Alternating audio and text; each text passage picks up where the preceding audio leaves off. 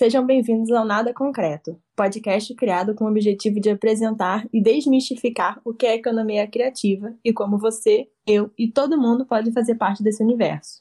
Aqui é Lídia Neto, estudante de cinema da Estácio Tom Jobim. E eu sou Isabela Hernandes, estudante de jornalismo também da Universidade Estácio, no campus Tom Jobim. Bom, para o nosso segundo episódio, trouxemos um convidado mais do que especial para falar de economia criativa com a gente. Exatamente, Lite. Para apresentar esse assunto, temos aqui o gestor nacional de economia criativa da Estácio, o professor Leonardo Hortêncio. Olá a todos, obrigado pelo convite. É uma honra participar com vocês desse segundo episódio do Nada Concreto para falar um pouquinho da nossa grande área de atuação e como funciona isso aqui na nossa instituição de ensino e também discutir um pouquinho, conversar um pouquinho com você sobre o que é a economia criativa e como isso se desenvolve com essa situação atual em relação a essa área, que apesar de todas as restrições e toda a crise, segue em crescimento comparativamente com outras áreas. É importante o reconhecimento da área e como a gente tem diversas oportunidades para os nossos egressos que são formados nos nossos cursos da área da economia criativa. Sim, com certeza. Esse papo vai ser muito importante. Então, muito obrigada por estar aqui com a gente. E a gente já começa a nossa conversa com o primeiro quadro, que é o pitch de elevador, que é basicamente quando a gente precisa vender uma ideia rapidamente e resumi-la para durar uma viagem de elevador. Só que nesse caso, o pitch é a sua apresentação.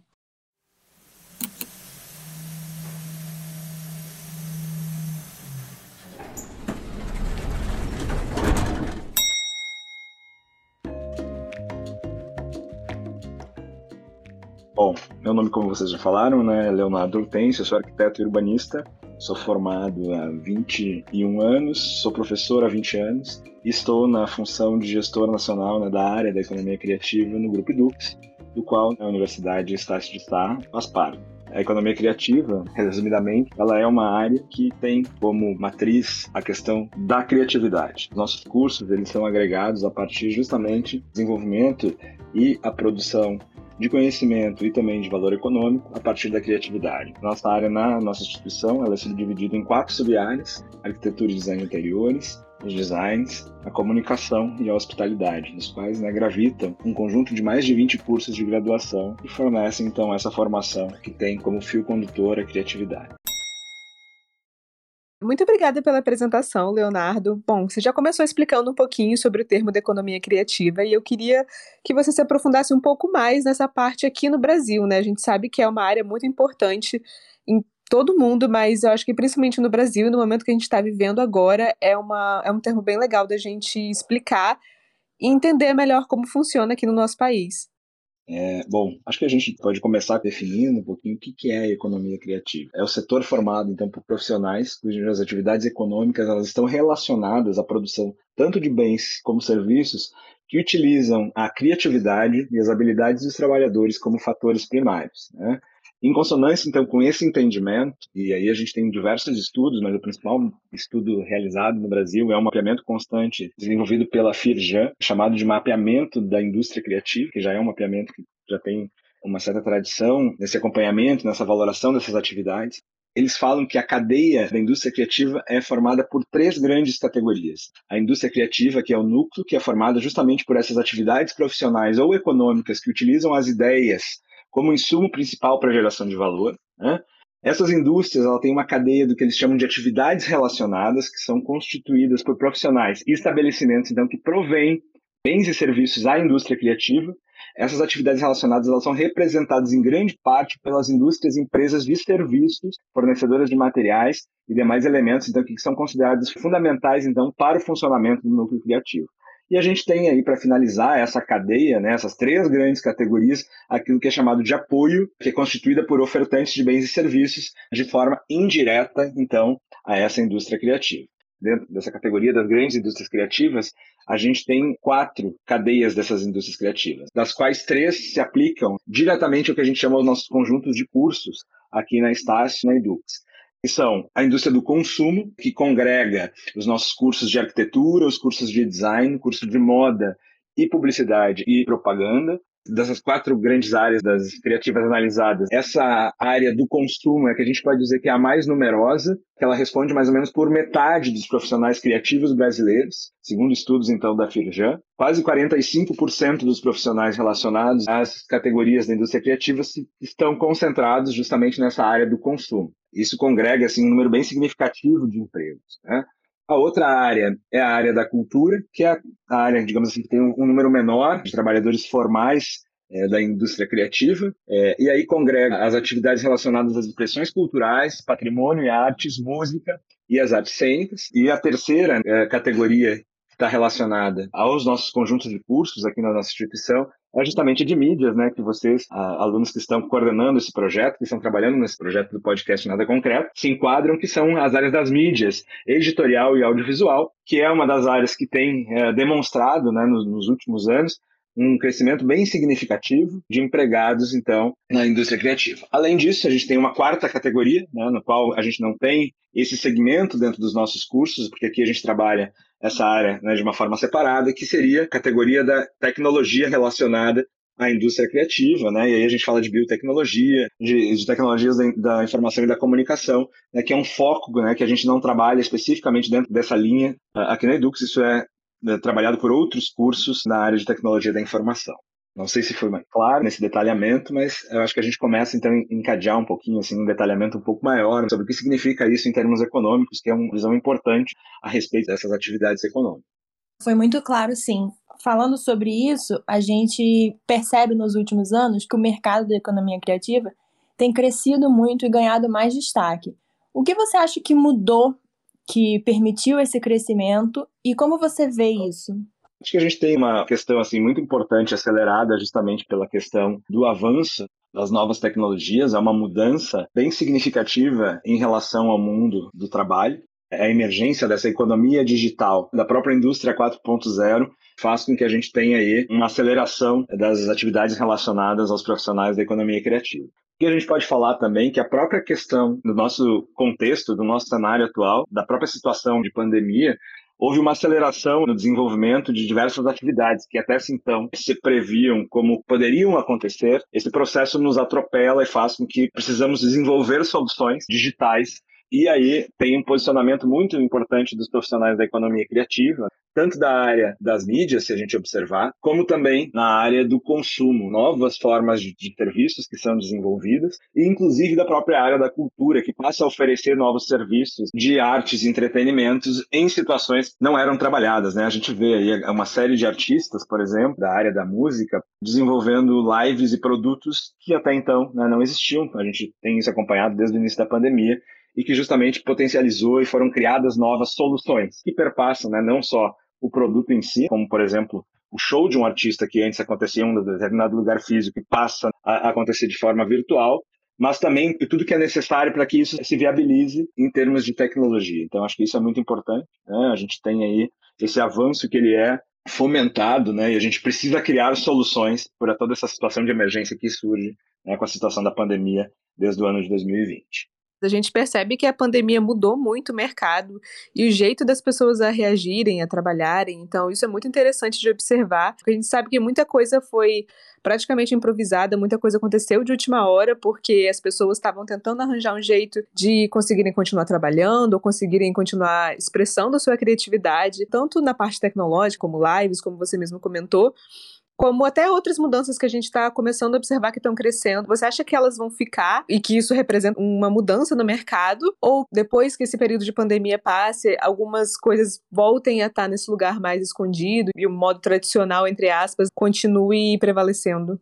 Não, com certeza nós temos aí uma mudança muito significativa, como eu falei, assim, acelerada pela pandemia, mas é um processo sem volta. É, acho que novas formas de se trabalhar, acho que isso é uma das primeiras questões, a possibilidade do trabalho remoto e a possibilidade do trabalho em qualquer lugar, em parceria com pessoas que estão em qualquer lugar do mundo, principalmente para o profissional criativo, ela se consolida. Ela já acontecia, mas a gente precisou efetivamente viabilizar isso. Então eu posso trabalhar de qualquer lugar em parceria com qualquer outro profissional em qualquer lugar do mundo. Isso, para mim, é uma, é uma, questão que não tem volta. O estar presencial, não que ele não seja necessário, já está voltando para muitos segmentos, mas essa possibilidade do trabalho remoto, e aí é importante isso, né? Remoto, mas ao mesmo tempo ele é síncrono, ele é ao vivo e ele acontece de forma simultânea. Acho que isso é um processo que se consolida e vai cada vez mais ser uma possibilidade é, importante de trabalho. Em relação aos próprios serviços que são prestados, aí a gente tem os nossos profissionais da economia criativa. Quando a gente não está produzindo bens, a gente está prestando serviços, também a forma de prestar serviços fez com que o profissional da economia criativa se reinventasse, e, claro, com criativos que somos, temos aí inúmeras soluções que foram criadas que eu também acredito que também não voltam mais, né? Na verdade, fez com que a gente tomasse decisões e pudesse é, criar produtos e formas de prestar serviços que a gente não desenhava, a gente considerava mesmo muitas vezes como uma forma que nunca iria acontecer, mas eu acho que agora aconteceu e não tem volta também. Né? Não que as coisas não possam acontecer da forma como aconteciam antes, mas elas vão trabalhar cada vez mais. É, a gente terá possibilidades ou de presencial ou também desses serviços com entregas que são remotas. Então, isso para mim é uma questão muito importante e, e faz com que os próprios profissionais né, da economia criativa tenham um novo olhar sobre as suas possibilidades de atuação. E a gente, como criativo, né, a gente também fica muito balançado. Acho que é uma grande provocação. Acho que faz com que todos os profissionais saiam da zona de conforto. Não existe mais verdade absoluta. A gente tem que, precisa, né, ter essa capacidade de reinventar né, e ter novas ideias para que a gente consiga entregar efetivamente o produto. E a gente vê aí os nossos profissionais da economia criativa se saindo muito bem. Né, e gerando inclusive novos produtos. E aí, falando um pouquinho com vocês que são né, da, dessa categoria das mídias, quantos formatos de produtos digitais que não eram nem desenhados pela indústria do entretenimento, da comunicação, que surgiram, produções que foram totalmente feitas e construídas de forma remota e foram entregues como novos produtos e que têm aí um alto consumo, uma alta aceitação do público consumidor. Então, acho que isso é muito importante. Novos formatos de série, a própria questão de podcasts e outros formatos de produtos na questão das mídias que surgiram justamente nesse último ano da pandemia. E agora, falando um pouco mais sobre o seu trabalho como gestor nacional de economia criativa, como você descreve o seu papel? Em primeiro lugar, assim, eu estou como gestor, né? eu sou arquiteto de formação, tenho uma trajetória profissional na área da arquitetura e também sou professor. Eu acho que o meu papel na instituição está relacionado diretamente com essa minha atuação como docente. E, claro, aqui eu desempenho um papel é, de gestor. Uh, o nosso escopo de trabalho na própria diretoria de ensino ele tem sido passado por algumas alterações. Uh, um trabalho importante que era desenvolvido pelas diferentes áreas do conhecimento é justamente a construção de um modelo de ensino e que, consequentemente, tem um impacto significativo para professores e alunos coordenadores também de todas as nossas operações presenciais no Brasil, éramos os responsáveis por desenhar os projetos pedagógicos de cursos, as matrizes curriculares. E aí sim, né, a equipe responsável por isso, não sou, não trabalho sozinho, né, tenho uma equipe de profissionais desses conjuntos de cursos e também de, das outras áreas com as quais a gente discute muito, essa questão da formação, que está diretamente relacionada, como uma das premissas dentro da nossa instituição, a questão da empregabilidade. Então, qual é a demanda desse mercado de trabalho, desses profissionais, e também como a gente atende os requisitos legais obrigatórios da regulação da educação superior. Então, nós temos uma série é, de leis específicas, nós temos as diretrizes curriculares nacionais para os cursos de bacharelado e também o catálogo dos cursos superiores de tecnologia, né, dos CSTs, com os quais, então, os nossos currículos, as nossas matrizes, os nossos projetos pedagógicos de cada um dos cursos, eles atendem aos requisitos legais. Isso é uma premissa que a gente sempre trabalhou na instituição. Né? Todos os nossos cursos, eles, uh, eles atendem justamente a essa legislação específica, mas uh, a nossa grande preocupação é uma formação voltada ao mercado de trabalho. Então, preparar o nosso aluno, né, não só para o atendimento das questões uh, obrigatórias de legislação educacional, mas de que forma a gente constrói esse desenvolvimento do nosso estudante, né? na verdade, todo o processo de ensino-aprendizagem para que esse aluno atinja o perfil do egresso, né? desenvolvendo aquilo que a gente chama de competências. Competências não só apenas as competências técnicas, mas também as competências sociocomportamentais para que ele tenha uma atuação de sucesso no mercado de trabalho. E é muito interessante você falar que arquitetura é sua área de formação. A gente queria saber um pouquinho mais também sobre como você enxerga a arquitetura dentro dessa área da economia criativa, como você vê que esse curso se encaixa dentro dessa área.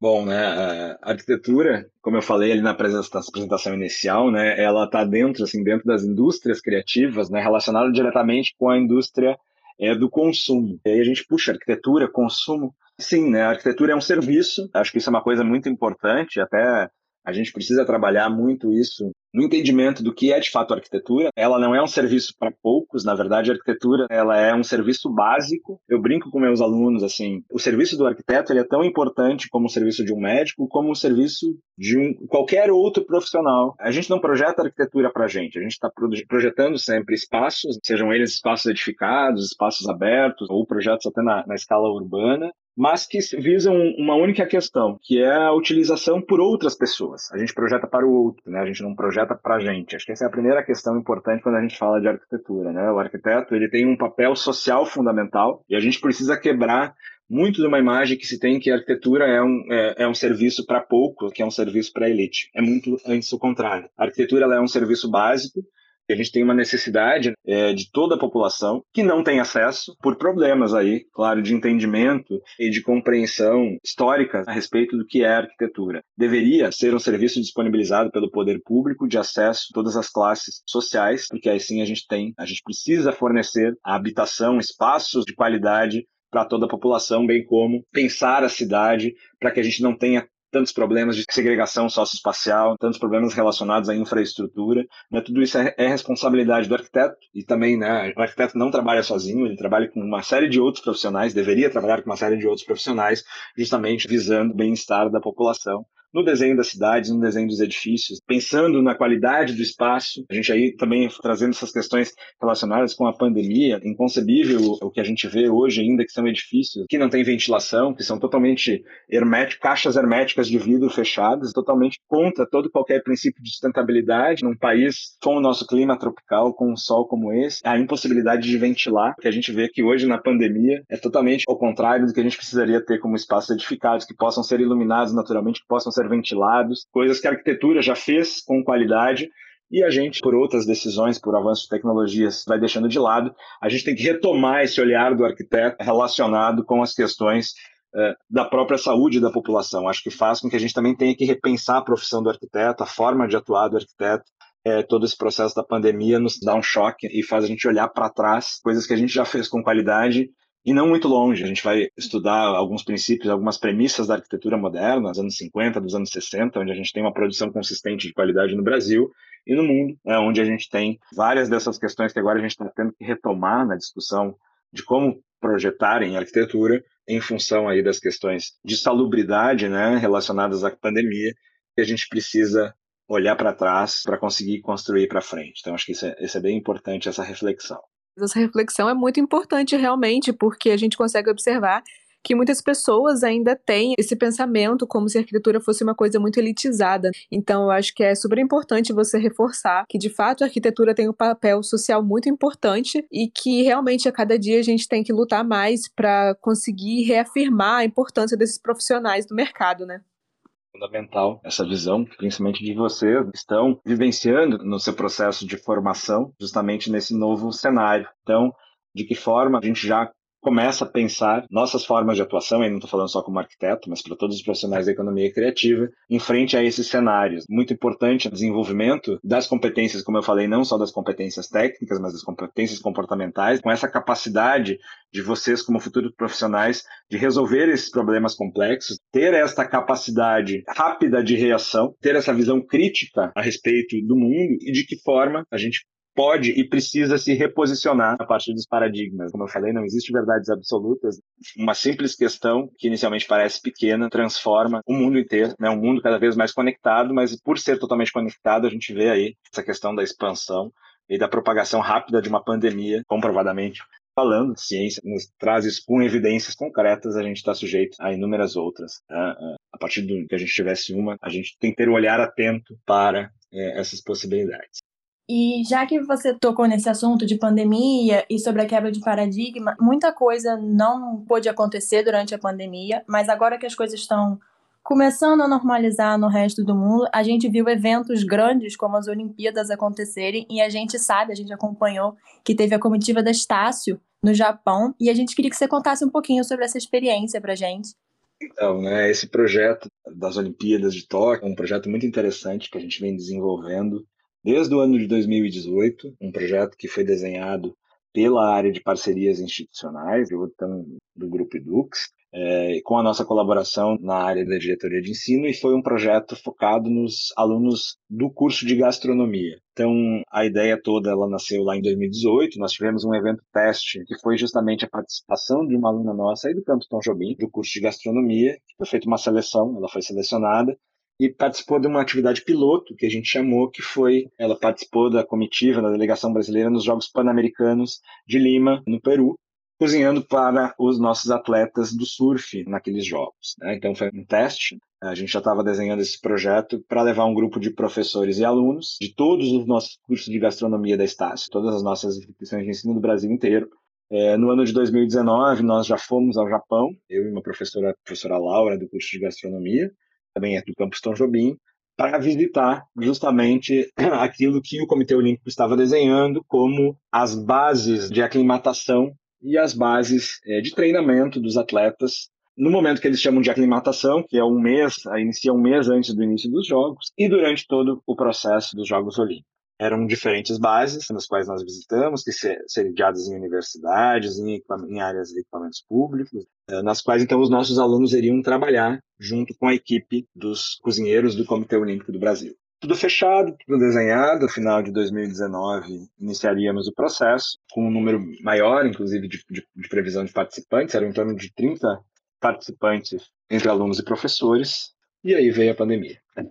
né? A pandemia que atropela todo o processo, inclusive a suspensão, né, a paralisação da própria questão do desenvolvimento dos jogos. O Comitê Organizador Local do Japão, junto com o Comitê Olímpico Internacional, resolve, então, adiar os Jogos Olímpicos do ano de 2020 para o ano de 2021. Em um processo é, polêmico, né, inclusive com a população japonesa, que mesmo durante a realização dos Jogos, até o último momento antes da confirmação e durante a própria realização dos Jogos, a grande maioria da população local era contra o desenvolvimento dos Jogos em função ainda da situação de pandemia. É, o ano de 2021, retomamos então o projeto quando se confirmam efetivamente os jogos para Tóquio, sempre com um porém de que tudo poderia ser cancelado em qualquer momento, se a situação de pandemia ela fosse para uma situação maior de emergência, né, em termos do controle da propagação da doença. Né? Isso é um aumento muito maior de casos no Japão, totalmente monitorado. O projeto sofre um corte bem significativo de delegados, né, os nossos alunos e professores que participaram como todos os demais membros do Comitê Olímpico que não eram atletas, são chamados de delegados. Então, o comitê organizador dos Jogos ele cortou mais da metade, mais de um terço, o número total permitido de delegados por país. Claro que isso também nos atingiu. Total foram 12 pessoas, nove alunos e três professores, que foram então em datas diferentes. A gente desenhou toda uma, uma janela de tempos para trabalhar nas bases. E várias das bases que a gente havia visitado, todo o projeto do próprio Comitê Olímpico mudou, porque inúmeros espaços não foram mais cedidos, mesmo que sendo alugados pelo Comitê Olímpico. Uh, por exemplo, uma universidade que era uma das principais bases de treinamento, a Associação dos Pais dos Alunos decidiu que não iria mais alugar o espaço da universidade, porque com medo que da propagação do vírus dentro desse espaço da universidade, que era uma das principais bases de treinamento, onde teria um número significativo de atletas treinando e de alunos então trabalhando. E o projeto, então, efetivamente aconteceu. Fizemos uma grande seleção nacional a partir do mês de fevereiro, com uma série de requisitos e definições do próprio governo japonês. Então, pessoas que tivessem qualquer problema de saúde pré-existente não poderiam nem participar. Então, eles criaram uma série de restrições relacionadas à saúde, independentemente da Covid, porque a grande questão era que eles não queriam correr o risco que pessoas que tivessem predisposições de outras doenças, se por acaso estivessem lá no país, tivessem Covid, né, pudessem, então, ter outras complicações de saúde. Isso restringiu muito as possibilidades de participação, porque pega aí um amplo leque de qualquer outra pré-distribuição de problemas que não teriam o menor problema de a pessoa possuir essa doença pré-existente. As pessoas levam as vidas normalmente, porém isso restringiu aí já o universo de disponibilidade para inúmeros dos alunos que pudessem estar interessados. Tivemos aí um grupo de 50 candidatos Brasil, fizemos uma pré-seleção, passamos por uma segunda fase que foi a definição daquilo que a gente chamou, dentro desse grande projeto, que é um projeto de extensão e internacionalização, que foi justamente esse projeto de gastronomia Estácio Tóquio, né? Tivemos, então, uma análise de currículo, né, de CR, de notas, que foi um dos critérios de seleção dos alunos, que puderam passar para a segunda fase, que era composta de entrevista e de uma prova prática, um desafio gastronômico que aconteceu simultaneamente nas unidades do Brasil.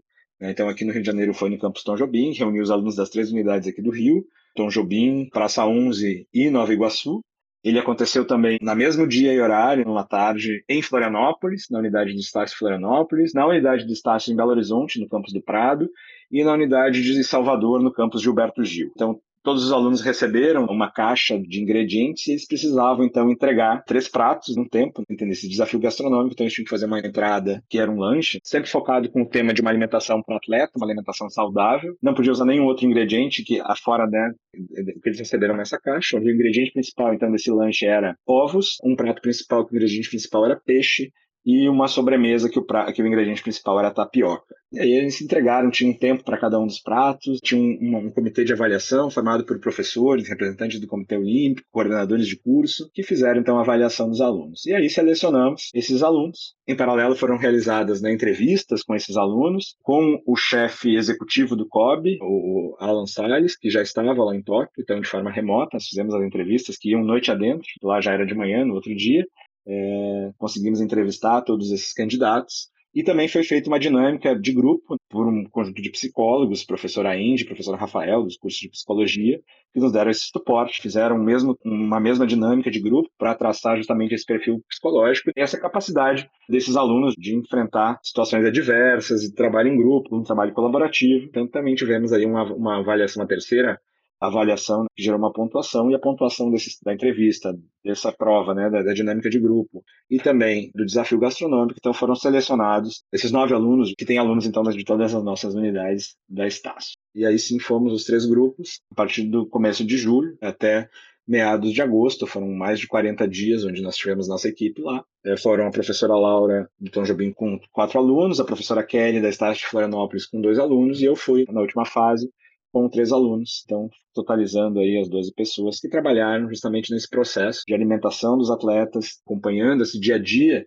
dos nossos atletas na prévia dos jogos e durante todos os jogos. Processo muito interessante, processo de entender a superação, a dificuldade e toda essa troca que foi realizada com outros profissionais, com toda a equipe do Comitê Olímpico, um trabalho muito sério. A gente vê aquilo, né, bonito assim do atleta ganhando a medalha, mas o quão duro é para chegar lá, né? Um ciclo olímpico é composto de quatro anos de um trabalho muito intenso, inúmeras competições, abrir mão de muita coisa por esses atletas. Na verdade, foi um ciclo que foi ampliado para cinco anos, então todo um planejamento que foi feito por esses atletas, muitos ficaram sem conseguir treinar pelas restrições da própria pandemia no ano passado, assim, quando estariam no auge da sua preparação na finalização do seu ciclo, então adiado por mais um ano. Então a gente vê aí um esforço muito grande de superação e onde a própria alimentação ela é um elemento chave para o próprio desempenho desse atleta. Então o trabalho dos alunos nessa experiência de um trabalho colaborativo com outros profissionais, mas trazendo essa questão do próprio conforto da comida próxima, assim, a comida é muito diferente lá, então era uma, uma comida toda brasileira que era preparada pelos atletas. Isso impacta também no próprio desempenho dos nossos atletas. A gente tem um desempenho bem significativo, muito positivo dos nossos atletas nos Jogos Olímpicos em Tóquio. E uma experiência, sem dúvida, que traz aí uma chancela para os currículos desses alunos. Participar de um grande evento desse porte numa situação totalmente adversa de pandemia, as próprias restrições nos ambientes de trabalho, coisas que tiveram que ser improvisadas, lugares, formas de trabalhar. Toda essa bagagem, com certeza, chancela assim, um currículo, é uma carta de apresentação muito significativa para esses alunos ter isso no seu currículo. É um projeto incrível, né? Eu acho que para qualquer aluno seria uma honra participar de um projeto grande desse. E apesar de todos os desafios, como você falou, acho que o período de pandemia deve ter complicado algumas coisas e tornou tudo muito maior, porque acho que acaba passando por várias etapas que provavelmente não teria se a gente não tivesse durante esse período de pandemia, obviamente. Mas, bom, a gente está encaminhando já para o final da entrevista e antes da gente passar para as nossas dicas culturais, você quer garantir mais alguma informação para gente, para nossos ouvintes? É importante os nossos ouvintes que estão consumindo também um produto que a gente pode dizer, o podcast é um produto que é relativamente novo. É, a gente tem aí um aumento cada vez maior das pessoas se utilizando desse produto para se informar, mas também para entretenimento. A gente tem aí vários canais possíveis, acho que isso é muito interessante, né? Com certeza a gente ter outras possibilidades, né? Sempre ter outros produtos digitais e cada vez mais acho que aumenta assim essa perspectiva, né? E essa possibilidade de consumo, né? Acho que essa questão é muito importante assim, né? A gente tem uma mudança geracional a minha geração assistia televisão, né? A gente tinha um, um, hábito, outros hábitos de consumir produtos, por exemplo, de mídias, que a gente tem eh, agora uma geração que tem totalmente esse poder de escolha. Isso é muito importante. A gente tinha determinados momentos que a gente não tinha poder de escolha. Lembro quando era criança, a gente tinha três ou quatro canais de televisão. Eu sou do interior do Rio Grande do Sul. Não tinha muita opção, era aquilo que a gente tinha como produto de entretenimento e diversão. Hoje, aí com essa questão toda digital, a gente tem cada vez mais esse poder de escolha. As pessoas efetivamente elas escolhem o que elas querem assistir, o que elas querem ouvir. E isso acho que é muito importante. Como nós, profissionais criativos, oferecemos esses produtos para o nosso público, né, aquele que a gente pretende atingir. Vou aproveitar, inclusive, que você comentou sobre isso e vou começar o quadro das dicas culturais, em que a gente aproveita esse tempo final para fazer uma indicação. Pode ser de filme, livro, série, um evento, um curso, o que vier à sua cabeça. A gente vai ter esse espaço aqui. Eu vou trazer o documentário do Emicida. Ih, esqueci o nome, é Mari. Tudo pra ontem. Tudo é pra ontem, isso, desculpa. Que foi inclusive indicado ao Emmy hoje de manhã. É uma aula incrível de assistir. A arte é linda, as músicas são maravilhosas. Tem o um show também, né? Que vou aproveitar e recomendar junto, mas é muito boa a indicação aí. E eu vou trazer um filme de terror, já com mudando um pouquinho a temática, que inclusive fala muito sobre o papel social. O nome do filme é A Lenda de Candyman. Se eu não me engano, estreou nos cinemas tem pouco tempo, mas é um terror psicológico e traz muito essa parte social traz como o artista pode melhorar a sociedade e talvez trazer algumas partes que ainda estão em conversa, em desenvolvimento, eu acho que precisam ser melhoradas e traz essa discussão muito grande. Eu recomendo muito. Eu sei que eu não consegui dar a sinopse muito bem, mas eu acho que vale super a pena vocês assistirem e conferirem ainda. É... Aproveita e faz o combo, assiste o de 92 também. Isso, também é, é muito bom. É uma sequência do filme de 92, então, para quem tiver interesse, pode pesquisar lá. E lembrando que as dicas dadas nesse episódio também vão estar no nosso Instagram. E para terminar, para encerrar o nosso quadro com o nosso convidado especial, Leonardo, o que você recomenda? Então eu vou recomendar para vocês, na verdade é um produto, de novo aí, produto audiovisual interessante, se chama Casas Brasileiras, produzido pela Globoplay, que ele traz uma apresentação, uma abordagem de arquitetura de uma forma diferente, né? Ele não apresenta apenas as obras de arquitetura, como tradicionalmente os programas de arquitetura eles trazem, mas ele busca uma abordagem a partir da cultura, a partir da história, a partir é, de temáticas diferenciadas. Então, acho que também aí tem uma quebra daquilo que a gente tem como é, mostrar a arquitetura em produtos audiovisuais. Acho que a gente tem que valorizar o que é nosso. A gente consegue aí resgatar algumas arquiteturas mais antigas, mas apresentar novos profissionais, novas estratégias em termos de arquitetura. Tem uma transformação na própria série ao longo da história. Quem acompanha já há mais tempo, Casas Brasileiras, até as últimas temporadas, né, percebe justamente uma trajetória, uma mudança nessa narrativa e a forma como é contado. Então, recomendo, acho que vale a pena, a gente consegue conhecer uma produção uh, de arquitetura contemporânea, né? acho que é um produto audiovisual interessante e recomendo então para os nossos ouvintes. É isso, então. Muito obrigada, Leonardo. Muito obrigada pela sua presença. A gente adorou o papo com você. Aprendemos muito e muito obrigada por todas as informações e por participar com a gente. Foi incrível. A gente só pode agradecer a você. Aprendemos demais. Ok, gente. Eu que agradeço o convite. Né? E, e muito obrigado a todos e sucesso para o Nada Concreto. Muito obrigada. Muito obrigada.